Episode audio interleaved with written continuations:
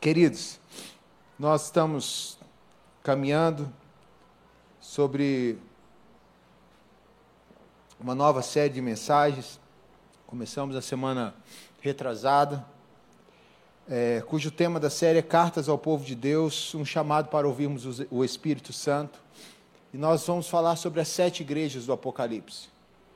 E eu quero convidar os irmãos a trabalharem o seguinte tema comigo hoje: amar é retornar.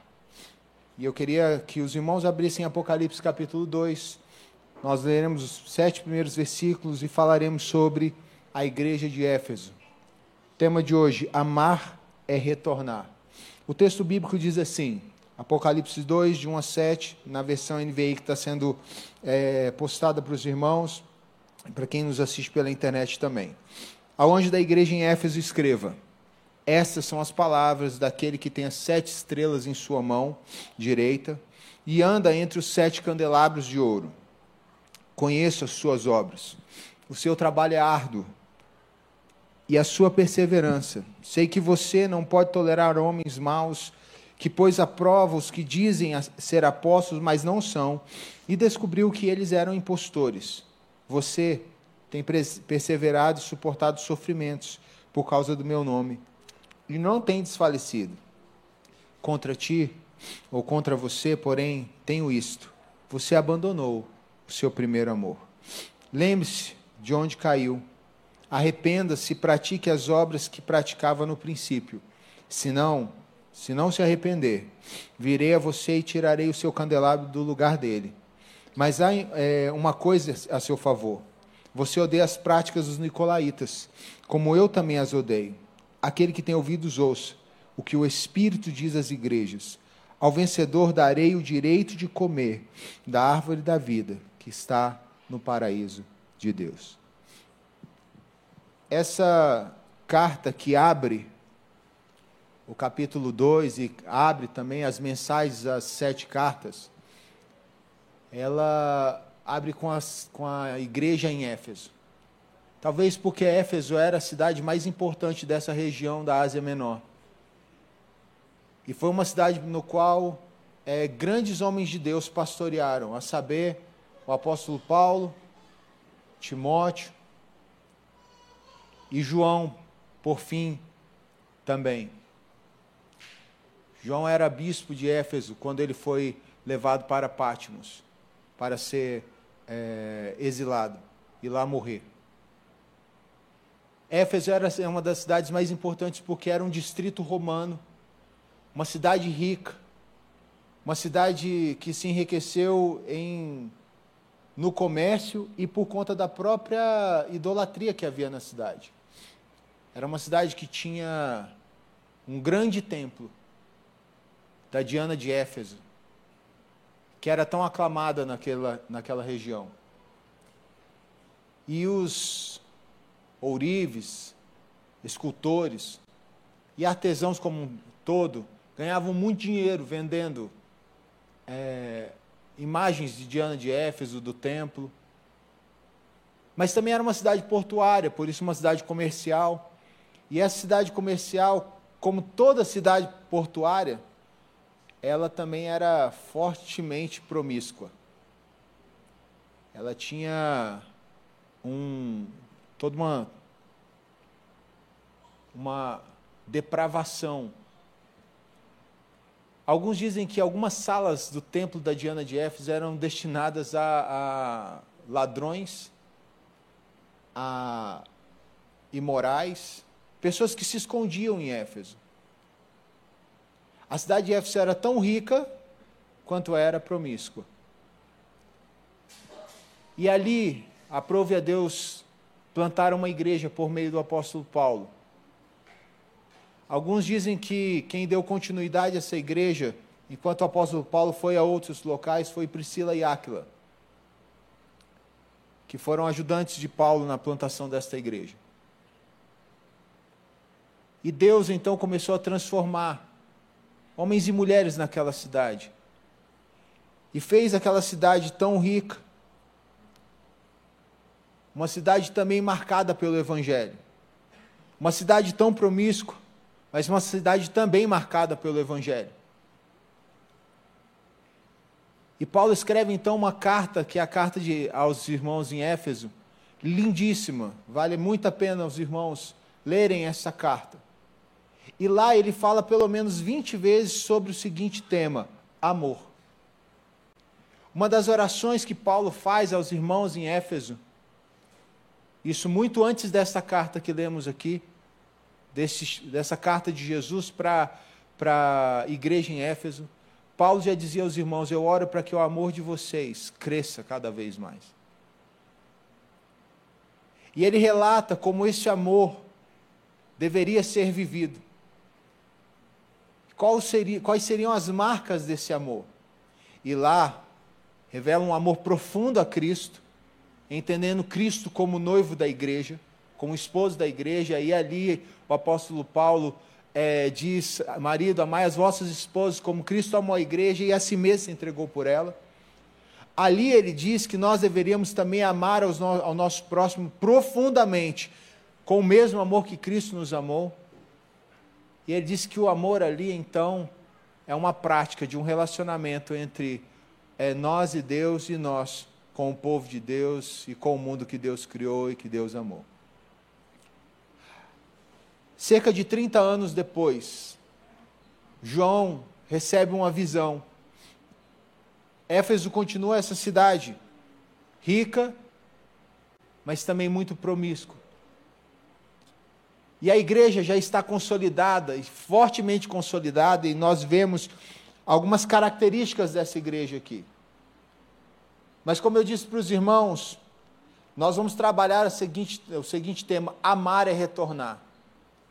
E eu tenho aqui pelo menos quatro verdades que esse texto pode nos ajudar a enxergar essa igreja, e ao enxergar essa igreja, nós, enxergando a mensagem de Deus, do Espírito Santo, porque é esse chamado para ouvirmos a voz do Santo Espírito, nós também possamos nos enxergar como igreja e como povo de Deus nos dias de hoje. Afinal de contas, a Bíblia não foi escrita só para aqueles irmãos e irmãs é, no início do século I, no final do século I agora. A Bíblia foi escrita para o povo de Deus até que Cristo venha e ele virá. E é nessa verdade de que amar é retornar, nessa ideia, é que o texto, logo no início, começa a nos revelar quem é que escreve essa carta. Qual o poder, qual a autoridade. E ao mesmo tempo revela como nós devemos nos portar. A primeira verdade que esse texto nos traz está bem no início do seu, é, bem na abertura desse, desse capítulo, que diz: Essas são as palavras daquele que tem as sete estrelas em sua mão direita. A primeira verdade que eu aprendo com esse texto é que todo pastor, ele é copastor do rebanho de Cristo Jesus. Jesus aqui abre essa carta dizendo para Éfeso: Éfeso, é o seguinte, vocês tiveram já grandes homens, grandes pastores, passaram por aqui. O atual bispo deles era o próprio João, agora exilado mas ainda com ingerência. E ele fala aquele que tem as sete estrelas, que são os sete anjos das sete igrejas. Ele está falando da liderança, dos líderes dessas igrejas, dos bispos dessas igrejas. Boa parte dos estudiosos vai afirmar que, é, que os anjos das igrejas não são anjos é, celestiais que são é, territoriais em cada uma delas, não. Como se fossem principados em cada é, região mas são homens mesmo, que lideravam, são os bispos daquelas é, igrejas, daquelas regiões. Porque nós não estamos falando de uma comunidade local, nós estamos falando de uma cidade, de uma região, é, de igrejas de Jesus reunidas naquela região. E na região de Éfeso havia um bispo. E a este homem, a este anjo, aquele que estava liderando a igreja de Éfeso, a ele o Senhor envia para que a partir dele a igreja saiba e a partir daquela igreja nós saibamos também. E ele diz: Eu tenho as sete estrelas nas mãos. E como eu tenho as sete estrelas nas mãos, significa que a autoridade da igreja não está naquele que está no púlpito, mas a quem ele serve. a quem ele representa. Hebreus diz que nós temos um sumo sacerdote perfeito da ordem de Melquisedeque, que é Jesus Cristo. Nós temos o pastor e bispo das nossas almas, como diz o apóstolo Pedro e também o apóstolo João. O sumo pastor e bispo das nossas almas. É ele que é o pastor da igreja. É a ele que o salmista diz: O Senhor é o meu pastor, e de nada sentirei falta. É a ele que o salmista diz: Somos seu, seu povo, rebanho do seu pastoreio. E é dentro dessa visão que Deus, por meio do seu Santo Espírito, que Cristo, por meio do Santo Espírito, diz à igreja em Éfeso: Eu tenho nas mãos todos aqueles que têm autoridade sobre esta igreja eu sou o Senhor deles. E como Senhor deles, todo pastor é copastor. Todo pastor, líder de comunidade de fé, sempre vai ser um pastor auxiliar.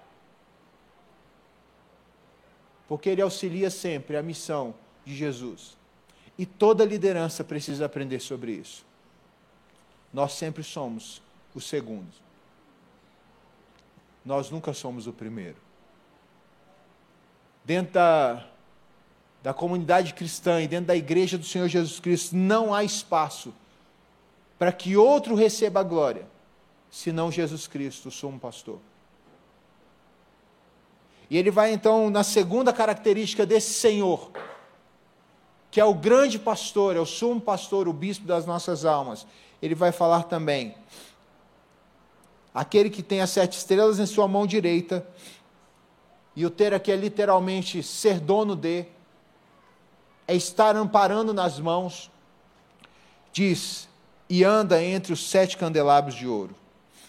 Como eu disse, a igreja tem um. O bispo primaz, que é Jesus, o nosso sumo pastor, ela também tem um único sumo sacerdote. E isso se revela àquele que anda nos candelabros.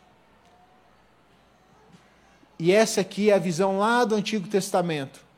O papel do sacerdote que não permitia que os candelabros se apagassem, que mantinha acesos os candelabros dia e noite, representando a presença de Deus no meio do seu povo, a vida de Deus no meio do seu povo. E Jesus Cristo é esse que se apresenta para para essa igreja em Éfeso dizendo: Olha, não, só, não somente eu tenho autoridade, tenho os líderes de vocês nas minhas mãos, como eu também sou o único que pode acender a luz de vocês, eu sou o único que pode manter a chama de vocês acesa, porque eu sou o único sumo sacerdote. E é o meu papel como sumo sacerdote manter vocês acesos. Mas se vocês estiverem danificados, eu terei que mexer com vocês. Mas eu caminho. Isso é um consolo para nós, queridos. A igreja tem um dono. A igreja tem um Senhor e não somos eu e você. Não é uma família X, Y ou Z. Não é uma tradição. Não é uma, uma genealogia. É Jesus o Senhor da igreja. Tem um teólogo que diz, de forma muito é, categórica que tem dois mil anos que a igreja tem tentado destruir a si mesmo, que os crentes têm tentado destruir a igreja. Mas ela só não é destruída porque o Senhor dela é Jesus. E porque o Senhor dela é Jesus, ele pega esses crentes, ele passa por meio desses crentes e ele sacode esses crentes. E aí nós vemos restauração, arrependimento, avivamento, renovo, reconciliação, porque o Senhor da igreja é Jesus. Quem tem a coroa, quem se assenta no trono, que a partir do capítulo 3 vai ser falado dele, do cordeiro. No capítulo 5 vai ser reafirmado esse cordeiro.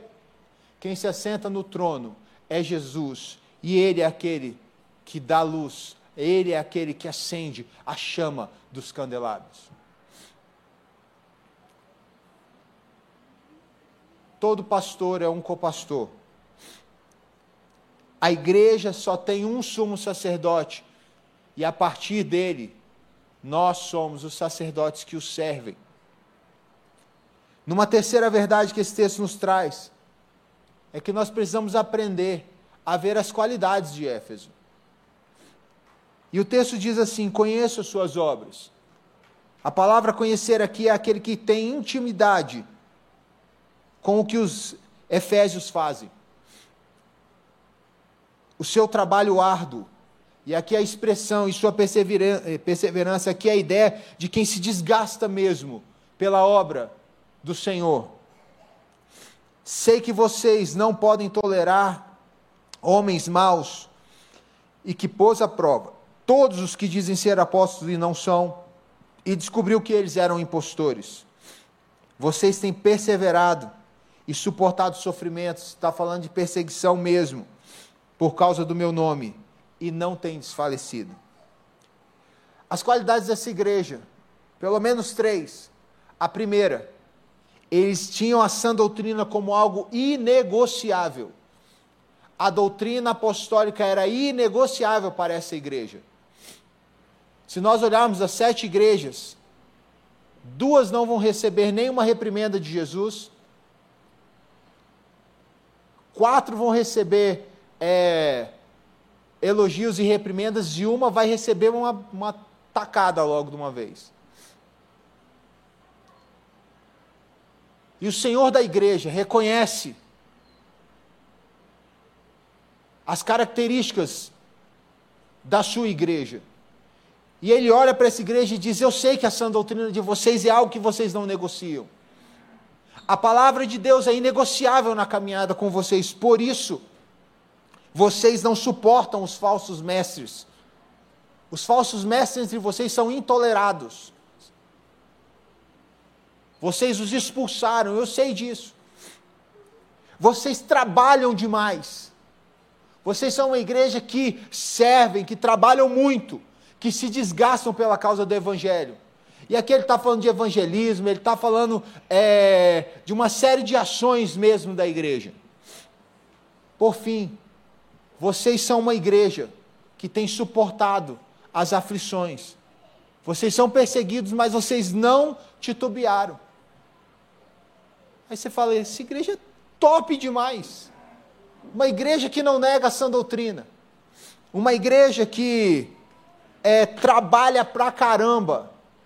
Uma igreja que, diante das aflições, ela continua firme. Qual é o problema dessa igreja então? Qual é o grande problema dessa igreja? Por que então Cristo escreve uma carta para essa igreja? Porque ele não só elogia e fala assim, poxa, agora vocês estão bem. Se fôssemos eu e você olhando essas características, você já falava assim, tá bom demais, essa igreja eu quero participar dela. Quero fazer parte dessa igreja, muito, muito, muito. Você e eu já poderíamos nos contentar com essa igreja se parasse por aqui. Mas Jesus Cristo olha para essa igreja e diz: Mas contra vocês, eu tenho isso. Você abandonou o seu primeiro amor. E a quarta verdade desse texto é que a questão de estar em Cristo e de ser igreja não é sobre servir, mas é sobre relacionar-se. Não é só sobre fazer, mas é sobre ser com o Senhor das nossas vidas. Porque servir ao Senhor todos servem. Os demônios, as potestades, os anjos, os animais, os ímpios, os justos, todos servem. Todos, toda a criação serve ao Senhor. Toda a criação serve ao Senhor. Se serve com alegria, se serve de cara feia, aí é outra coisa. Mas toda a criação serve ao Senhor. Tudo que foi criado serve ao Senhor.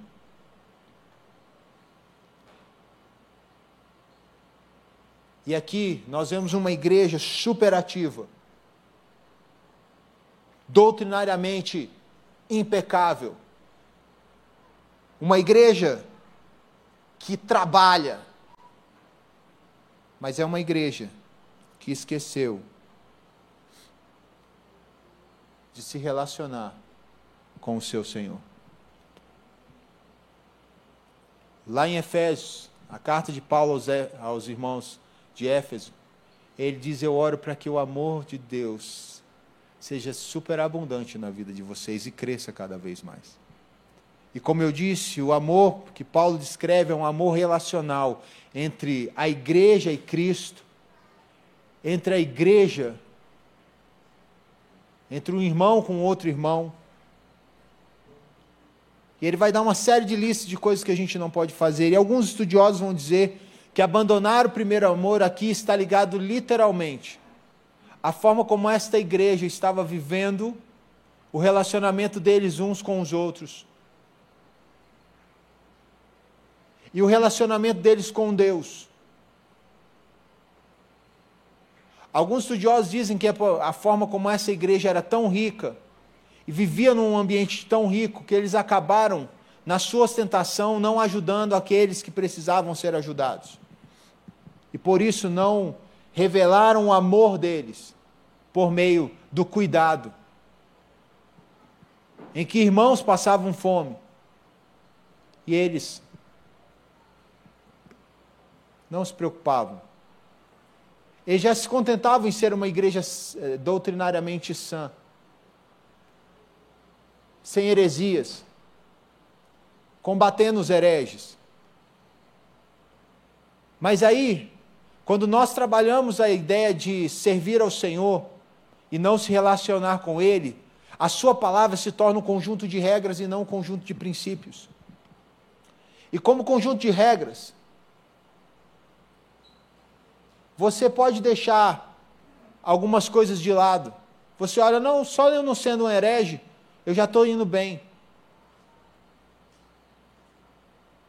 Mas você pode olhar e dizer assim: olha, não, não é só não ser herege.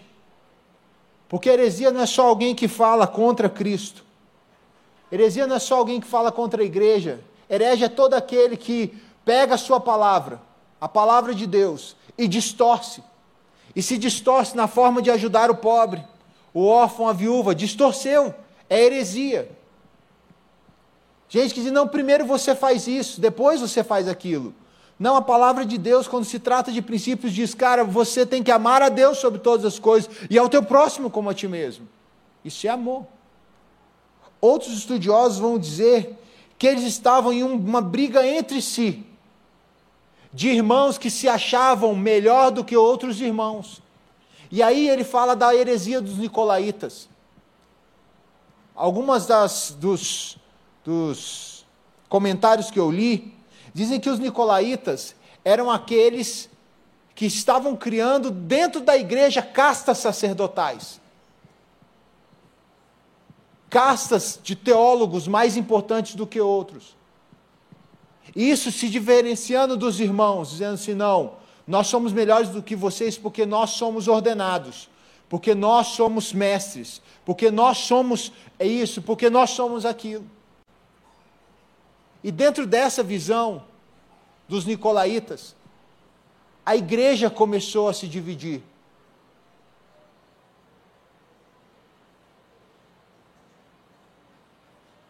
E os irmãos começaram a bater nos nicolaítas, dizendo: olha, vocês não podem dizer que são melhores, mas entre eles, eles se achavam uma igreja melhor do que outras igrejas.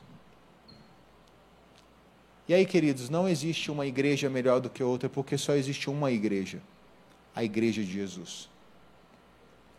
Talvez, isso quando eu digo igreja, eu estou falando aquelas que confessam é, a fé bíblica, tem como eixo doutrinário o credo apostólico,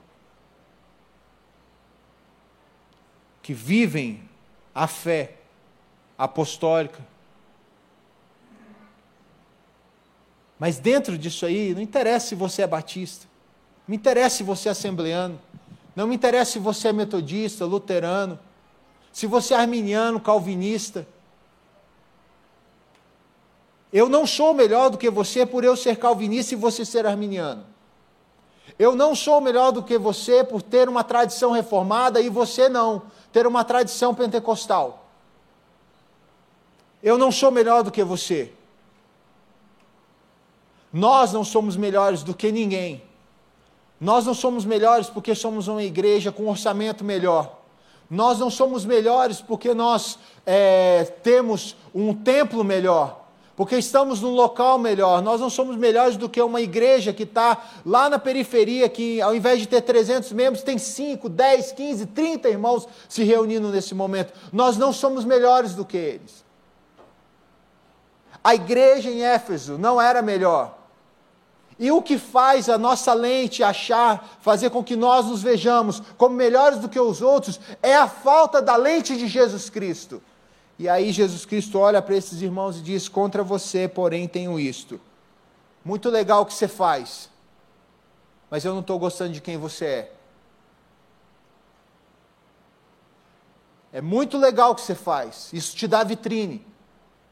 Isso mostra que você tem um pouco, da, você tem da minha essência, mas eu não gosto, não estou gostando de quem você está sendo. E eu preciso que você entenda, você abandonou o seu primeiro amor.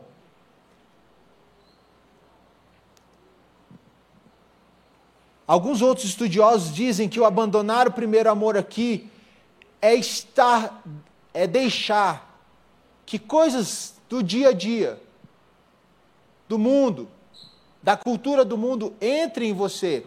Não parece muito com essa igreja. Mas o que parece com essa igreja aqui é o que um dos estudiosos, chamado Campbell, disse: o primeiro amor é o abandono de tudo por um amor que também abandonou tudo. O primeiro amor é o abandono de tudo por um amor que também abandonou tudo. Isso faz sentido quando você entregou a vida para Jesus? No dia que você entregou sua vida para Jesus, a fala não foi essa, eu entrego tudo para o Senhor. E esse estudioso diz: esses irmãos começaram a achar que Jesus Cristo não estava voltando. Queria demorar. E por isso eles começaram a viver uma vida um pouco mais relapsa nos seus relacionamentos devocionais. Eles tinham uma ótima doutrina, mas eles não tinham uma vida com Deus. Eles sabiam tudo de teologia, mas essa teologia não queimava os corações deles. Como dizia o Jonathan Edwards, não tinha saído da cabeça e ganhado o coração. E essa visão deles, eles eram uma igreja que suportava as aflições, porque tinham uma visão doutrinária sólida, mas não porque sabiam que Jesus Cristo estava voltando. E essa visão de um abandono da volta de Jesus Cristo trouxe a esta igreja um distanciamento de relacionamento com Jesus. Querido, todo movimento de avivamento ele passa por nascer de novo, uma ênfase no novo nascimento, uma ênfase no arrependimento dos pecados e uma ênfase na volta de Jesus Cristo. Porque se Jesus Cristo não, não no seu coração, ele não tem uma volta urgente, ele pode voltar a qualquer momento. Se na sua mente ele vai, vai demorar mais dois mil anos, a sua forma de evangelizar vai ser tão coerente quanto o seu pensamento. Você só vai ter urgência na evangelização daqui dois mil anos.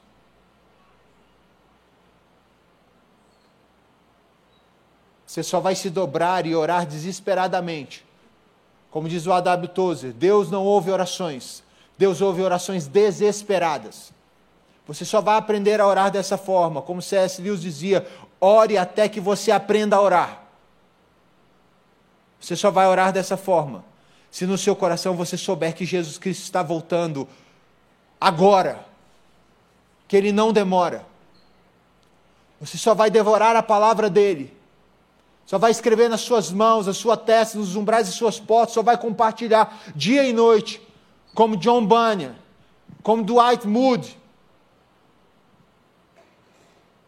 Se a volta de Jesus for urgente e emergente para você.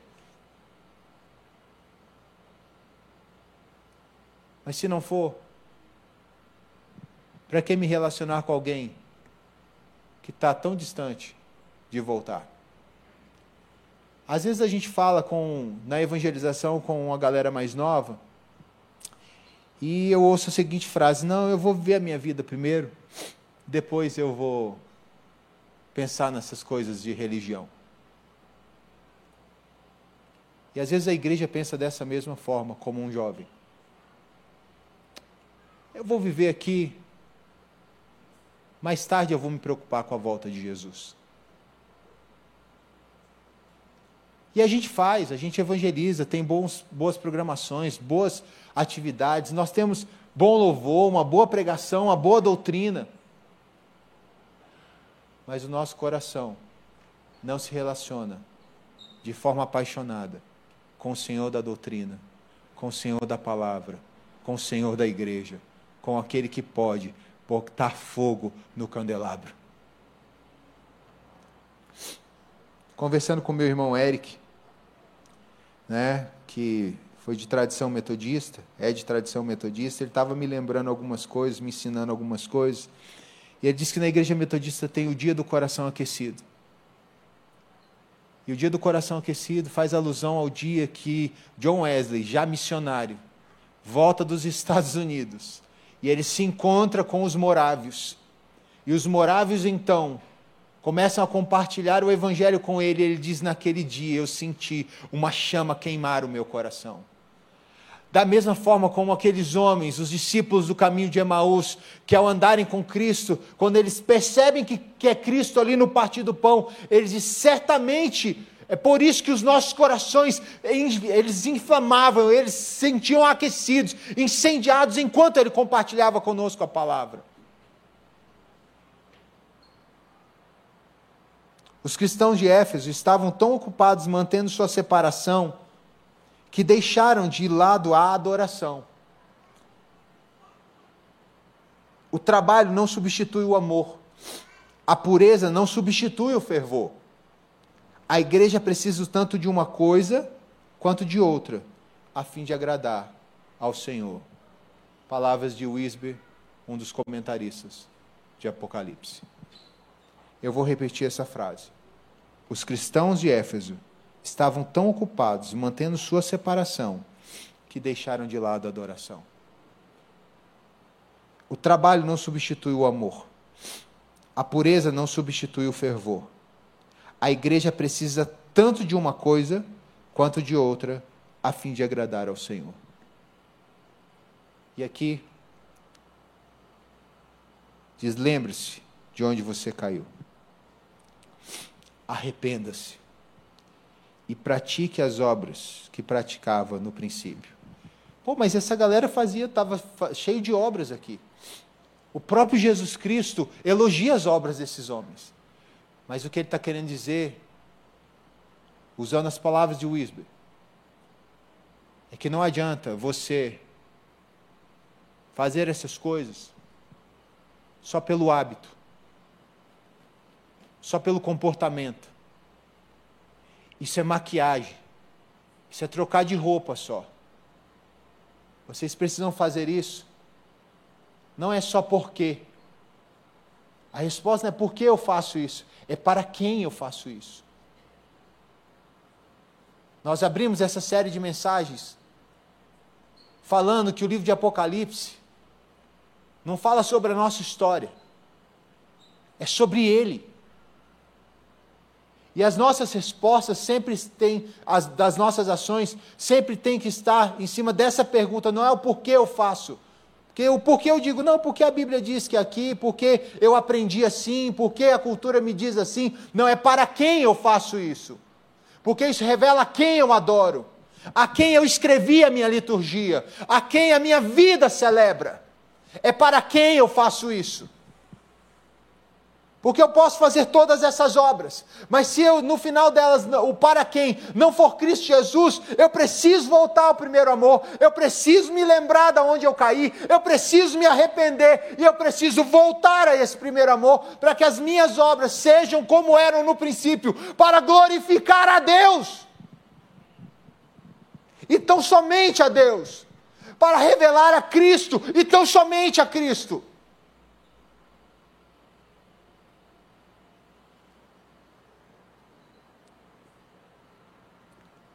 E o texto diz: aquele que tem ouvidos ouça o que o Espírito diz às igrejas. Ao vencedor darei o direito de comer da árvore da vida, que está no paraíso de Deus. Como eu disse, amar é retornar. Não é sobre servir, é sobre relacionar-se. E o pecado quebrou o relacionamento nosso com Deus. O pecado nos tirou do Éden. O pecado nos tirou e nos impossibilitou de comermos da árvore da vida. O pecado nos arrancou dali. Deus nos tira do Éden para que nós não nos tornemos eternamente pecadores. Porque se comêssemos, como comemos do fruto do bem e do mal, do conhecimento do bem e do mal, e comêssemos da árvore da vida, nos tornaríamos eternamente pecadores, e aí Deus teria que destruir-nos para toda a eternidade. Mas o propósito de Deus é que nós sejamos bons, e muito bons. O propósito de Deus é que nós convivamos com Ele, glorifiquemos o nome dEle e tenhamos alegria e prazer nele. Por isso Ele nos tirou do Éden, com uma promessa: vocês retornarão.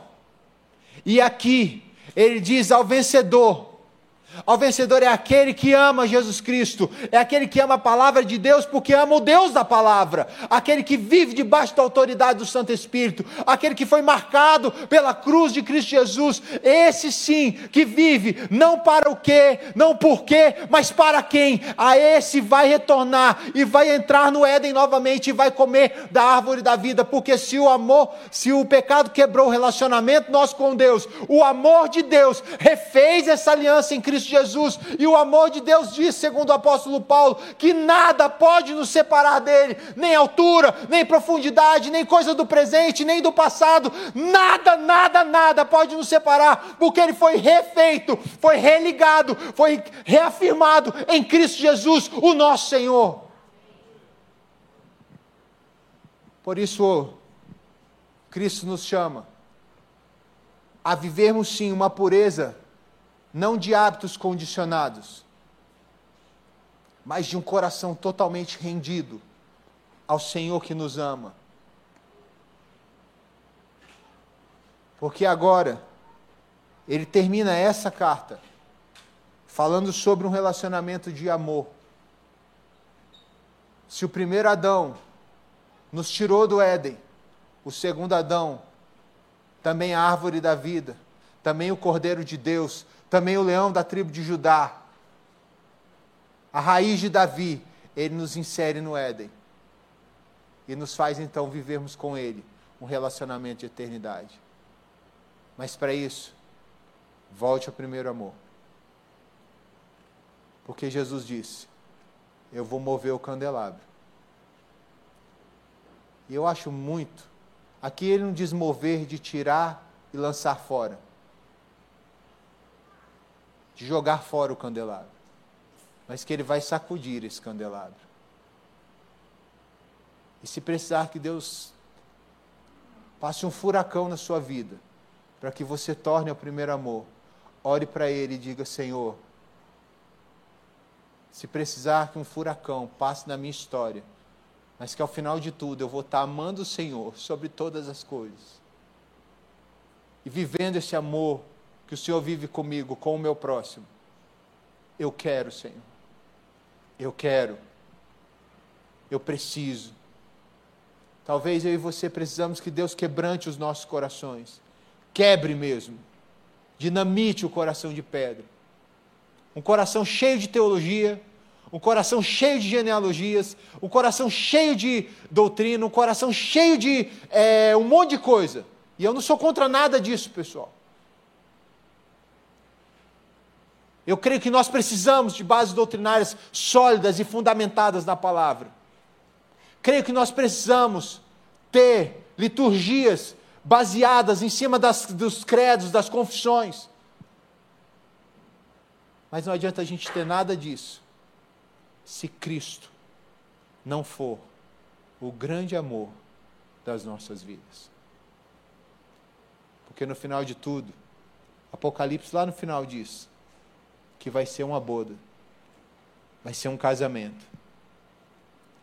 Não vai ser uma assinatura de contrato. É uma aliança que ele fez, que vai terminar numa festa de um relacionamento de amor para todo sempre. Que o Senhor possa mover, se preciso for, a nossa comunidade de fé, a minha vida, a sua vida, mas que a gente sempre viva no primeiro amor. Feche os olhos, oremos ao Senhor. Santo Deus, nós nos colocamos na tua presença e pedimos a tua bênção sobre nós. Fala o coração da tua igreja, fala aos nossos corações, porque precisamos ouvir a tua voz. Santo Espírito,